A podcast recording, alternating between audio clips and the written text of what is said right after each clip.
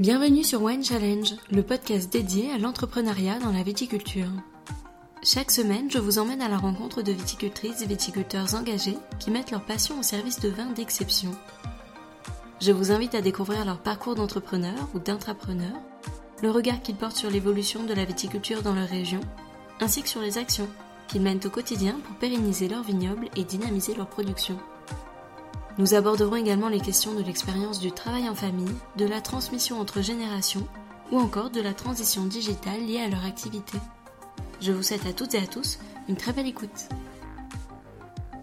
Cette semaine, partons à la rencontre de Jérôme Dehour, vigneron passionné à Cerceuil dans la vallée de la Marne. Au fil de cette conversation, Jérôme nous confie son parcours et l'histoire du domaine familial qu'il a repris en 96 en recommençant tout de zéro. Il partage donc avec nous sa vision d'entrepreneur et nous en dit plus sur la philosophie du domaine de Our, tant d'un point de vue viticole que vinicole ou encore commercial. En effet, il nous explique la façon dont le vignoble est travaillé, il nous parle de ses convictions, de ses inspirations et du soin qu'il porte à ses vinifications en plaçant l'identité parcellaire au cœur de ses cuvées. Avant de vous laisser découvrir le portrait de cet épicurien passionné, dont le dénominateur commun de chacun des projets qu'il mène sur le domaine n'est autre que le respect du terroir, je tenais à vous remercier mille fois pour l'accueil que vous avez réservé au podcast et pour vos nombreuses écoutes tout au long de l'année. En effet, la saison 1 de Wine Challenge s'achève ici avec Jérôme.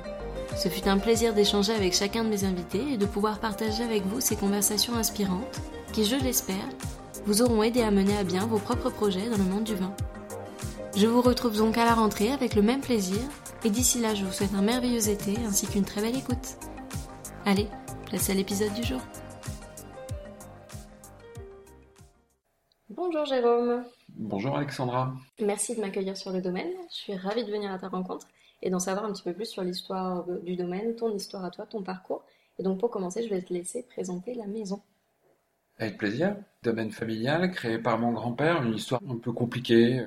J'ai perdu mon papa, j'étais encore à l'école, ça nous avait eu quelques problèmes qui nous ont contraints à nous associer pendant quelques temps. Et puis en 96, j'ai repris le contrôle du domaine familial. J'ai fait un reset complet.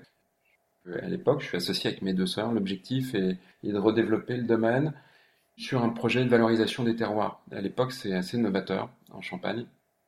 Valorisation des terroirs, c'est-à-dire vinification à la parcelle, mise en valeur de la diversité qui existe. Par exemple, le domaine aujourd'hui, c'est 42 parcelles. Et l'idée était d'emmener jusqu'au bout cette approche parcellaire. C'était très novateur à l'époque, personne ne le faisait. L'idée était de présenter des cuvées parcellaires. Et aujourd'hui, tu parles de terroir. Comment se répartit le vignoble? Sur quelle commune et quel cépage? Notre vignoble, le vignoble du domaine de Our, c'est 42 parcelles qui se trouvent à la croisée de deux vallées. La vallée principale qui est la vallée de la Marne, et puis une petite vallée affluente dans la vallée de la Marne qui est presque perpendiculaire la vallée de la Marne, qui s'appelle la vallée du Flagot. On a des ouvertures de paysages qui sont particulières, un petit peu plus marquées, donc très peu de masse de terroir. Une diversité dans la géologie. Ce qu'il faut savoir, en fait, c'est que la vallée de la Marne, c'est l'endroit en Champagne où il y a la plus grande diversité de terroirs, qui est liée au fait que la vallée, finalement, les coteaux sont constitués par euh, glissement de terrain. Donc il y a des couches qui sont par endroits complètement désorganisées par rapport à leur position initiale.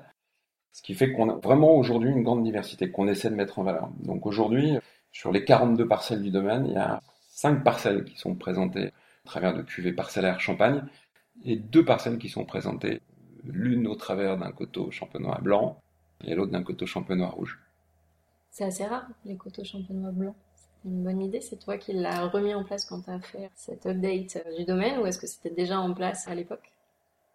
Alors rien n'était en place parce que quand je reprends le domaine en 96, il y a zéro stock, zéro client, zéro matériel. Donc tout est à créer. Et l'idée pour moi, j'ai passé quelques années de ma vie en Bourgogne, où j'ai fait mes études. J'étais pas très assidu à l'école, pas forcément très intéressé. Ma passion pour le métier m'est venue sur le tard, au moment en fait où je reprends le domaine en 96. Pourquoi? Parce qu'à l'époque c'est vraiment un challenge.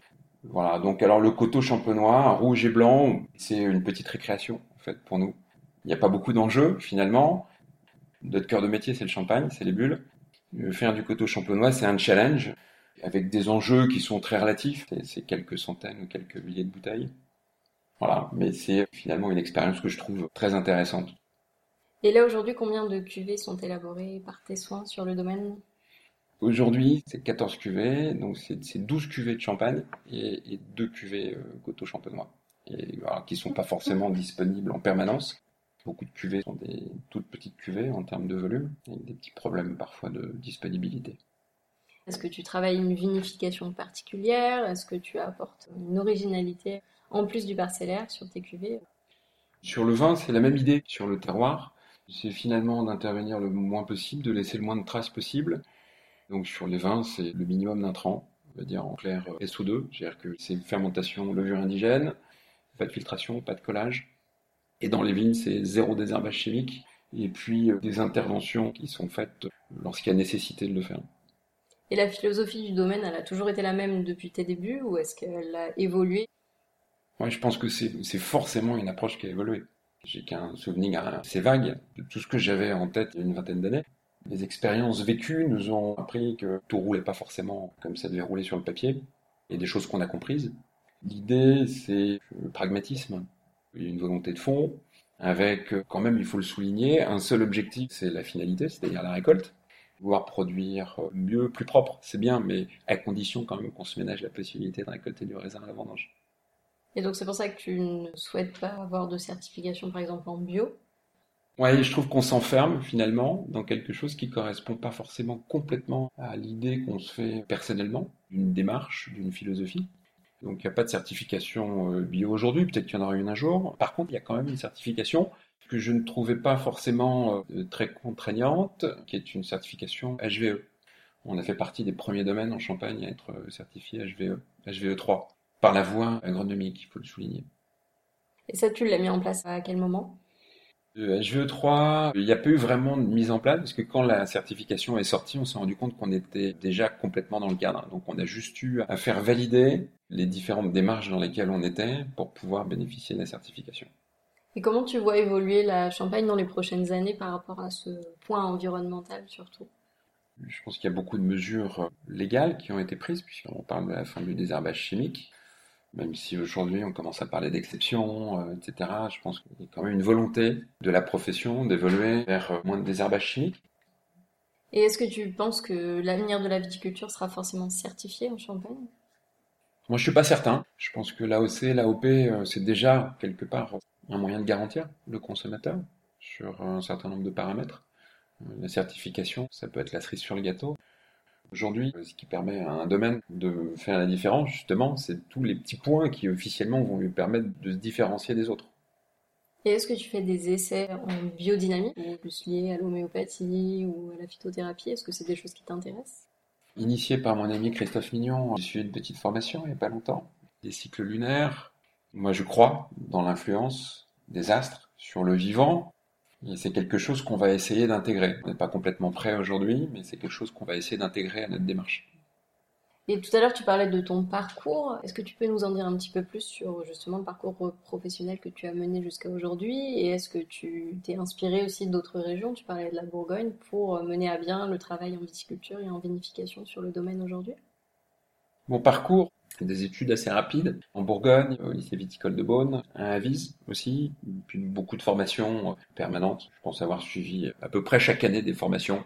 C'est des choses qui permettent de s'ouvrir l'esprit. Des formations qui souvent répondent à une volonté de comprendre un pan de notre métier. On fait beaucoup d'essais à la vigne, on fait beaucoup d'essais euh, sur le vin. À la vigne, par exemple, des essais de taille moins traumatisante pour la vigne, Guillaume Poussard, par exemple. On fait des essais également des feuillages précoces, sur le vin, on a réalisé une sélection de levures naturellement présentes sur nos raisins pour pouvoir accompagner des démarches de vinification sans soufre. Et quel est le regard que tu portes sur le jeune homme que tu étais à ton arrivée en 96 en te disant allez je reprends tout et j'attaque autre chose? J'avais des cheveux, je les ai perdus. Ben, moi je pense que c'est une belle aventure de reprendre un domaine familial parce qu'on on, devient seul acteur finalement, ou en tout cas acteur principal de sa vie. Et tu avais conscience de ce qui t'attendait à l'époque ou pas totalement? Non, moi j'avais certainement pas conscience de ce qui m'attendait. Quand j'ai repris le domaine en 96, euh, je pensais qu'il me faudrait 10 ans pour remettre sur les rails finalement euh, voilà, une affaire par rapport au modèle que j'avais en tête. Et puis 20 ans après, je considère que je suis toujours pas. Mais si tu avais un petit mot à souffler à ce jeune homme? Qu'est-ce que tu lui dirais pour qu'il évite peut-être certaines erreurs ou qu'il fasse certains choix différents? Je pense qu'il faut savoir s'écouter et je pense qu'il faut oser. Est-ce que tu t'es toujours toi senti entrepreneur ou est-ce que c'est venu au moment où tu avais envie de lancer ce projet? On m'a toujours dit que je serais vigneron et je reprendrais le domaine familial. Donc euh, je pense qu'on m'a un peu conditionné au départ. Je pense que ça commence peut-être déjà là au départ, pas forcément pour tout le monde, mais je pense que ça commence déjà peut-être là. Euh, être entrepreneur aujourd'hui, c'est évidemment travailler sans filet, mais c'est aussi être euh, libre. Et est-ce que tu as eu des mentors dans cette aventure qui ont fait de toi le vigneron que tu es aujourd'hui? Oui, je pense que j'en ai quelques-uns. Des exemples de vignerons auprès desquels je me suis jamais forcément complètement épanché pour leur dire.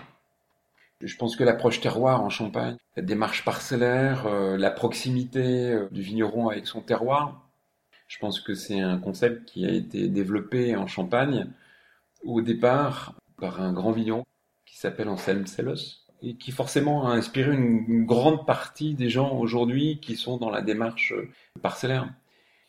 C'est lui et puis quelques autres euh, vignerons d'autres régions. Et s'il fallait en citer qu'un, forcément c'est celui que je cite, Anselme Sellos. Est-ce que tu es plus attiré du coup par la vigne, par la vinification, par le commerce je pense que tout est important. Je pense que ce qui fait le vin, c'est l'attention qu'on a apportée euh, à la vigne, à son élaboration et à la manière de le présenter. Il faut parler de, de valeurs perçues et tout ça, finalement, c'est la conséquence de l'attention qu'on va apporter euh, à tous les étages. Je suis pas certain qu'on puisse laisser de côté euh, quoi que ce soit. Et je pense que tout m'intéresse d'une manière égale. Je suis pas certain qu'une partie m'inspire le plus, mais si aujourd'hui je devais dire mon avis sur la partie la plus importante, je dirais que c'est la vigne. Je pense que c'est à la vigne qu'on fait euh, le vin. Et aujourd'hui, tu gères plusieurs personnes. Est-ce que ça a été simple pour toi de manager ou est-ce qu'au contraire, c'est quelque chose qui te demande plus d'efforts? Je pense que c'est ce qui est le plus difficile dans une entreprise. Manager une équipe, comprendre les hommes, les femmes avec qui on travaille, je pense que c'est ce qui est le plus difficile. Les comprendre et faire en sorte qu'ils nous comprennent, qu'on avance vers un même objectif ça, je pense que c'est ce qui est le plus difficile dans une entreprise. C'est en tout cas ce sur quoi j'ai le sentiment de dépenser le plus d'énergie. Mais c'est quelque chose qui te plaît malgré tout? Ah, c'est quelque chose qui me plaît, parce que tout se décuple. Il y a beaucoup de choses qu'on peut faire tout seul, mais il y en a tellement qu'on ne peut pas faire tout seul. Et quelle est la dernière grosse difficulté que tu aies rencontrée sur le domaine? Pour moi, la difficulté euh, principale dans notre métier, c'est euh, la transmission d'une manière générale, c'est la transmission euh, à l'intérieur de l'entreprise, euh, donc on parlait de management, donc c'est la transmission des idées, du savoir, des méthodes, des messages en général, et c'est aussi la transmission du domaine des parents à leurs enfants, et là, aujourd'hui, c'est quand même, une... je trouve que c'est une équation qui est assez difficile à résoudre. Est-ce que pour toi, transmission entre générations, ça rime forcément avec conflit? Je pense que ça peut se préparer, longtemps à l'avance, c'est pas forcément conflictuel. Et plus on prépare à l'avance, et plus on se donne les moyens de faire en sorte que la transmission se passe bien. Aujourd'hui, l'objectif, c'est de faire comprendre les enjeux à nos enfants. Quand je dis à nos enfants, c'est donc euh, pour moi, à mes enfants et à mes neveux et nièces. Et d'essayer de leur faire comprendre à la fois la beauté du métier, mais d'une manière euh, objective, c'est-à-dire en fait leur faire comprendre la beauté, mais aussi les contraintes du métier d'une manière euh, factuelle. On fait tous les ans un petit exercice, on appelle un conseil de famille. Euh, on se réunit, on fait un petit point sur, euh, sur l'activité de l'année. Donc mes, mes sœurs, leurs compagnons, mon épouse, nos, nos, enfants à tous sont autour de la table. Et puis il y a un échange par rapport à ce qui s'est passé, voilà, les résultats obtenus, nos objectifs. L'idée c'est de faire comprendre à tout le monde les enjeux, les difficultés, euh, la diversité des métiers finalement qui, qui, existent dans notre métier, parce qu'en fait c'est pas notre métier, c'est nos métiers. On est euh, agriculteur, transformateur, commerçant. Je pense qu'on fait un beau métier dans une petite entreprise. Finalement, tout le monde fait un petit peu plusieurs métiers. La beauté de notre métier, c'est ça. Tout est intimement lié et que pour faire valoir au final, euh, c'est euh, finalement une, une chaîne de maillons très longue et qui a euh, la force de son maillon le plus faible.